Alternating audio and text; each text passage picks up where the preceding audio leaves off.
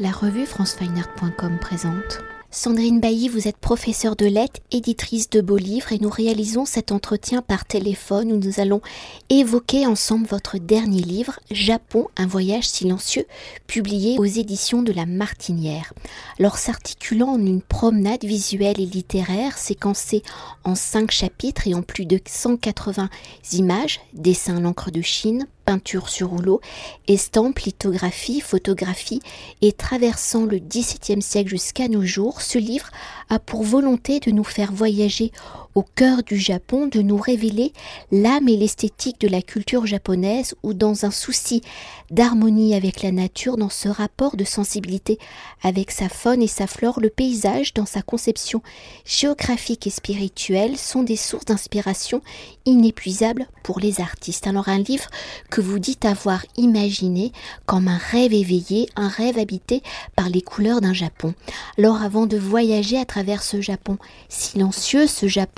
harmonieux, pour évoquer l'origine de ce livre, si votre domaine de prédilection est la littérature japonaise contemporaine, dans vos réflexions sur le rapport du Japon à la nature, de sa représentation par les artistes, que cette représentation soit en signe graphique ou en signe littéraire pour concevoir ce livre dans un dialogue permanent entre image et littérature, comment la culture japonaise est-elle propice à cette typologie de dialogue et pour mieux appréhender ce dialogue dans la culture japonaise et dans son rapport à la nature, pouvez-vous nous énoncer cette philosophie japonaise, ce rapport si étroit avec le paysage et ses éléments? Alors c'est une vaste, c'est une vaste question que vous que vous posez euh, en inaugurant cette discussion que nous allons avoir sur ce livre. Effectivement, j'ai envie de repartir peut-être avant avant d'y répondre. Je vais faire un petit détour. C'est un livre et moi, je suis au départ euh, éditrice de livres et de beaux livres, c'est-à-dire de livres qui entretiennent un dialogue entre euh, l'image et le texte. Il y a une auteure euh, japonaise contemporaine que j'ai découverte il y a quelque temps et dont j'aime à, relire le travail qui s'appelle Yoko Tawada et qui a écrit Un livre est comme un lit puisqu'on y fait des rêves. Et c'est une phrase qui a, qui a porté le travail que j'ai voulu faire ici, c'est-à-dire euh, un lieu euh, propice à la fois à la rêverie, au voyage, à l'imaginaire et à la sensibilité. Voilà comment comment est, né ce livre. Ensuite, un livre, euh, c'est un objet, c'est-à-dire que c'est très important qu'il ait une forme, quelque chose qui contient autre chose à l'intérieur et ce qui est contenu contient lui-même encore beaucoup d'autres choses qui vont se déplier en fait au fur et à mesure de la lecture. C'est une lecture qui n'est d'ailleurs pas nécessairement linéaire dans la forme qu'on a voulu donner à ce livre, c'est-à-dire que le lecteur peut rentrer dans le livre à un moment ou à un autre par l'image, par un texte, par un son, par un bruit. Ce qui m'a intéressé, c'est de penser cet objet. Et pour cela, je dois dire que j'ai eu beaucoup de chance parce que mon éditeur, les éditions de la Martinière et Aude Mantoux, qui m'a accompagnée et guidée euh, pendant ce projet, cet éditeur m'a laissé une grande liberté pour imaginer la forme du livre. Et si j'en reviens à cette notion de de forme, c'est parce que c'est un objet sensible, c'est-à-dire que c'est un objet qu'on touche, c'est un objet qu'on peut sentir, un livre a une odeur, euh, c'est un objet qui bien sûr présente des, des images, des choses qu'on voit, mais c'est vraiment essayer de, de prendre quelque chose, d'attraper quelque chose de, du Japon avec ma propre sensibilité, ma sensibilité personnelle, et de trouver un moyen de lui donner une forme. Voilà un petit peu euh, ce qui a présidé au, désir de ce livre-là. Ensuite, pour répondre peut-être de façon plus précise à votre question qui porte, je crois, sur le, rapport de la nature au Japon, ou en tout cas un certain nombre de représentations que le Japon propose de lui-même euh, au travers de la littérature, au travers de la musique. C'est vrai que c'est un pays qui est habité par sa présence euh, au Japon et c'est une présence insulaire, c'est-à-dire que c'est une île, c'est une myriade, c'est une myriade d'îles entouré par eh ben, des volcans, par des mers, par des forêts. Et donc, c'est un, un, petit pays si on, si on l'envisage dans son, dans son rapport aux éléments. Et on a le sentiment, quand on s'intéresse à cette culture, en tout cas c'est le sentiment que moi j'en ai eu, que tout nous parle de la nature, que les bruits nous parlent de la nature, que la, littérature euh, va faire surgir des représentations. Par exemple, je me suis amusée à, essayer de m'intéresser aux représentations de la montagne. Euh, dans, la littérature qui est très, présente, euh, les herbes, euh, les fleurs, la, flore, vous l'avez dit, très présente dans la littérature ancienne, hein, dans les, les, tout premiers textes que nous avons du Japon, les premiers poèmes font sans cesse référence à une, une multitude de plantes. Pour poursuivre et pour entrer quand même au cœur de ce voyage que vous avez nommé silencieux, vous l'avez articulé, je le rappelle, en cinq étapes contempler, errer, tracer, apparaître, hanter. Cinq étapes, cinq chapitres que l'on peut rapprocher des cinq éléments issus du bouddhisme ou dans la culture traditionnelle japonaise. Le bouddhisme recommande une attitude douce et non agressive envers la nature. Alors quelles ont été vos réflexions pour séquencer justement ce voyage en cinq étapes? Comment ces cinq étapes du voyage sont-ils représentatifs de la culture, de la philosophie japonaise? Et dans le choix de ces étapes, le rapport du bouddhisme et de la nature aux cinq éléments qui sont donc la terre, l'eau, le feu, le vent et l'espace, si la traduction en est bonne, ont-ils été un guide, le fil conducteur de vos réflexions de ce séquençage? Oui, c'est amusant d'ailleurs ce que vous dites parce que ces cinq séquences ne sont pas forcément euh, apparues d'emblée dans l'idée que j'avais du livre ou dans l'idée que je m'en faisais. Et j'avais, euh, dans un premier temps, euh, évoqué la possibilité de me référer à ces cinq éléments. Mais ensuite, moi, je ne suis pas, euh, je ne suis pas philosophe, et donc je ne voulais pas non plus, comment dire, me hasarder sur des territoires euh, que je n'aurais pas forcément euh, maîtrisés ou pour lesquels je n'étais pas absolument légitime pour, m'exprimer. Je suis donc partie plutôt des textes que je connaissais ou des œuvres qui avaient un écho sensible en moi. Et c'est en cela aussi que comment dire, par rapport à ce livre, je, ne me pose pas comme une voix qui sait, comme quelqu'un qui va euh, donner un cours ou donner des explications. Euh, j'ai voulu vraiment euh, exprimer quelque chose de sensible qui est qui m'est finalement personnel. Alors la, le texte est parti d'un d'un livre que j'ai lu il y, a, très longtemps, qui est un, livre de Natsume Soseki, un grand auteur du XXe siècle qui, est venu d'ailleurs étudier en Europe, qui a passé euh, deux années à Londres. Et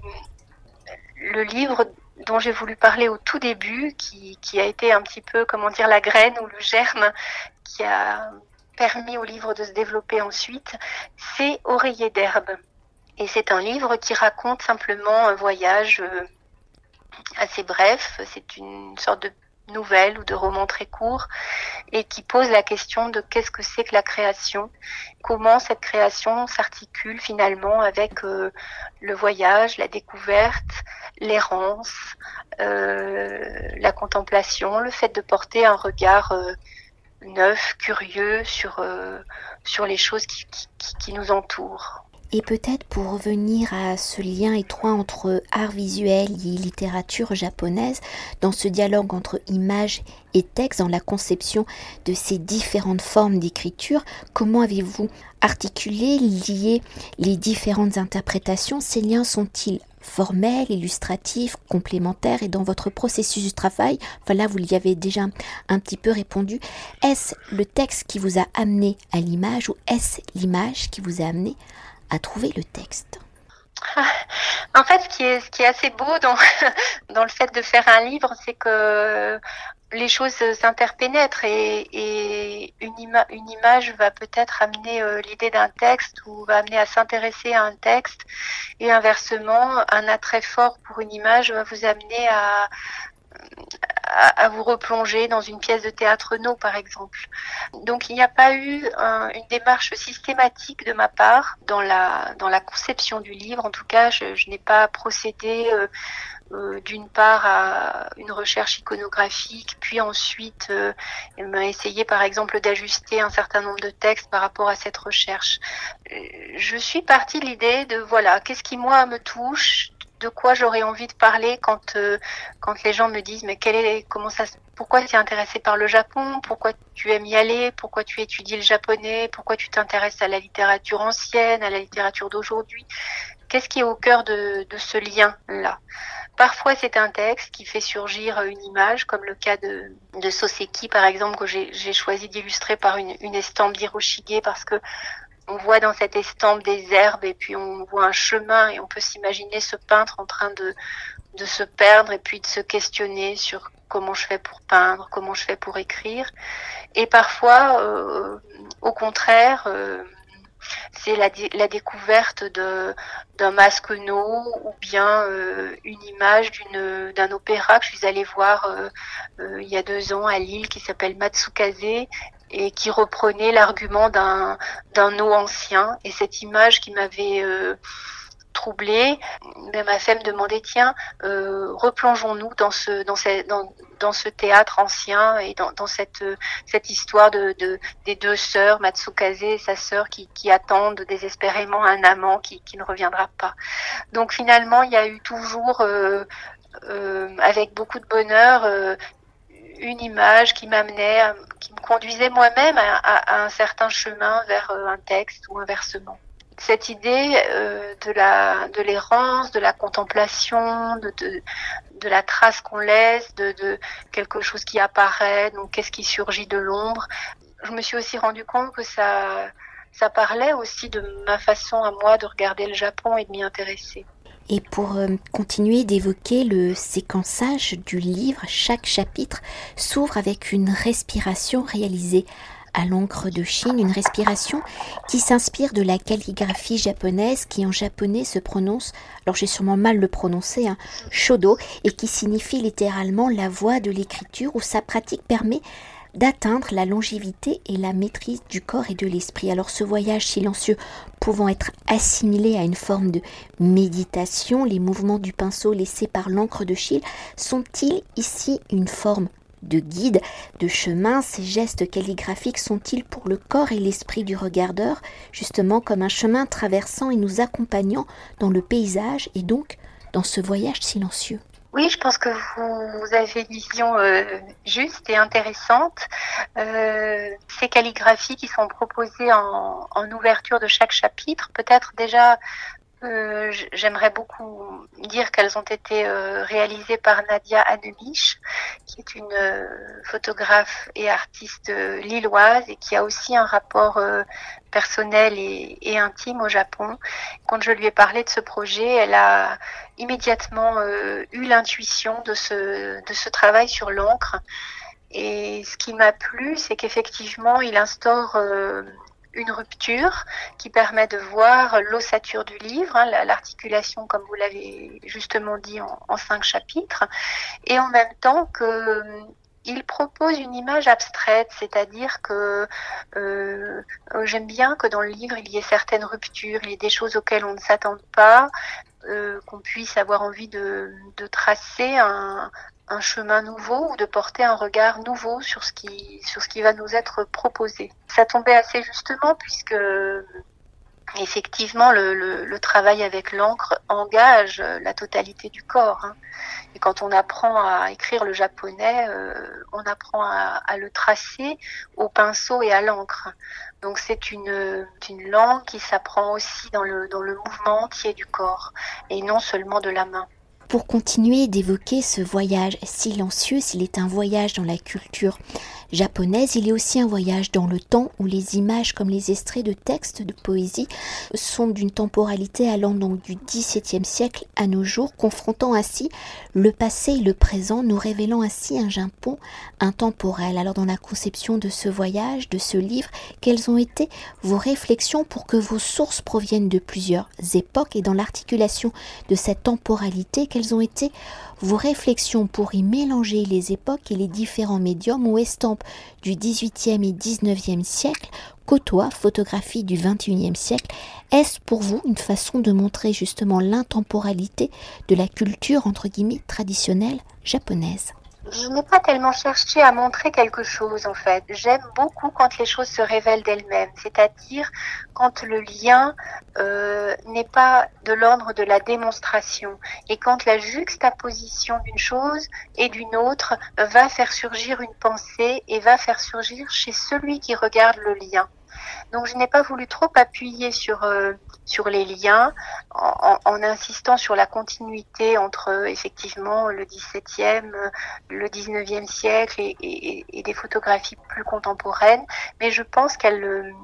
que ce lien surgit de lui-même parce que les thématiques qui sont abordées finalement proposent une certaine constance entre entre une estampe euh, qui va qui va montrer un, un personnage ou un en train de, en train de tirer à l'arc et, euh, et le trait d'un calligraphe euh, contemporain, euh, je pense que le lecteur saisit de lui-même la force du geste et du mouvement qui sont à l'origine de ces deux de ces deux propositions iconographiques. Et alors ensuite, ce que je pourrais peut-être ajouter pour, rendre ma, ma, pensée plus explicite, hein, c'est la question des voix. Euh, C'est-à-dire que au-delà de cet objet qui est silencieux, le livre, des voix sont, perceptibles et des voix anciennes. Et ce sont ces mêmes voix, euh, ces sons, ces bruits, ces voix d'hommes, de femmes, ce sont ces voix que l'on continue d'entendre. Et quand on lit un texte qui était peut-être compté euh, au Moyen Âge et puis qui a été repris euh, dans le théâtre No, dans le théâtre Bunraku, on entend encore ces voix et ces voix viennent habiter avec nous. C'est-à-dire que nous, nous sommes là, nous sommes vivants, euh, nous avons euh, nos occupations, notre vie actuelle, mais ces voix, par le truchement de la littérature, continuent à nous parler. Et pour revenir peut-être à la dimension silencieuse de ce voyage et pour évoquer les différentes formes d'expression artistique où je pense tout particulièrement ici au haïku, ce petit poème extrêmement bref visant à dire et à célébrer l'évanescence des choses, dans sa conception, le haïku peut-il être assimilé au geste de l'artiste calligraphe, à la palette réduite peut-être de l'estampe, le principe de ces formes artistiques qui doivent aller à l'essentiel, au cœur de l'émotion, sont-ils une forme de silence et comment ces différents médiums, ces différentes écritures sont-elles des expressions du silence, de la méditation, des petits bonheurs simples? Je crois qu'il s'agit de saisir quelque chose, de saisir quelque chose dans son essence, de saisir quelque chose assez rapidement, assez intuitivement. C'est peut-être en cela que, que le haïku est une sorte de musique assez, assez courte que l'on entendrait, euh, entendrait dans ce silence. Et hum, pour conclure notre entretien, alors là c'est peut-être une chose difficile que je vais vous demander, mais pouvez-vous peut-être nous décrire l'une des pages de cet ouvrage, l'une des séquences où littérature et image forment une harmonie Comment ce dialogue est-il alors j'aime pas ce mot, alors je le mets entre guillemets, l'illustration qui pour vous définit le mieux l'âme et la culture du Japon que vous aimez tant? Alors peut-être le, chapitre auquel je, pense quand vous, formulez cette, question, ce serait le chapitre qui s'appelle apparaître, c'est-à-dire ce, chapitre qui est construit autour de cette notion d'ombre et qui s'est beaucoup appuyé sur le texte de Junichiro Tanizaki, L'éloge de l'ombre, ou Louange de l'ombre. Il a, il a maintenant une nouvelle traduction qui est, aussi intéressante à, étudier, à regarder. Et c'est peut-être dans ce chapitre-là que finalement, ce surgissement de la beauté, tout à l'heure on parlait du haïku, hein, on parlait d'un moment, d'une sorte d'épiphanie, c'est-à-dire un, un, moment qui surgit, mais qui surgit d'où? Qui surgit, euh, euh, qui surgit beaucoup de l'ombre, c'est-à-dire que cette, enveloppe, cette enveloppe euh, noire, silencieuse, et permet justement l'apparition comme ça d'un texte qui va nous permettre de voir autre chose. Donc c'est peut-être dans, ce, rapport avec la beauté qu'on aperçoit, euh, une, jeune femme, par exemple, à la peau particulièrement blanche, nacrée, qui, semble venir du noir. C'est peut-être dans ce chapitre-là que le lien est, est, pour moi le plus, non pas réussi, mais peut-être euh, sensible, oui. Merci beaucoup. Je vous remercie beaucoup. Cet entretien a été réalisé par franceweiner.com.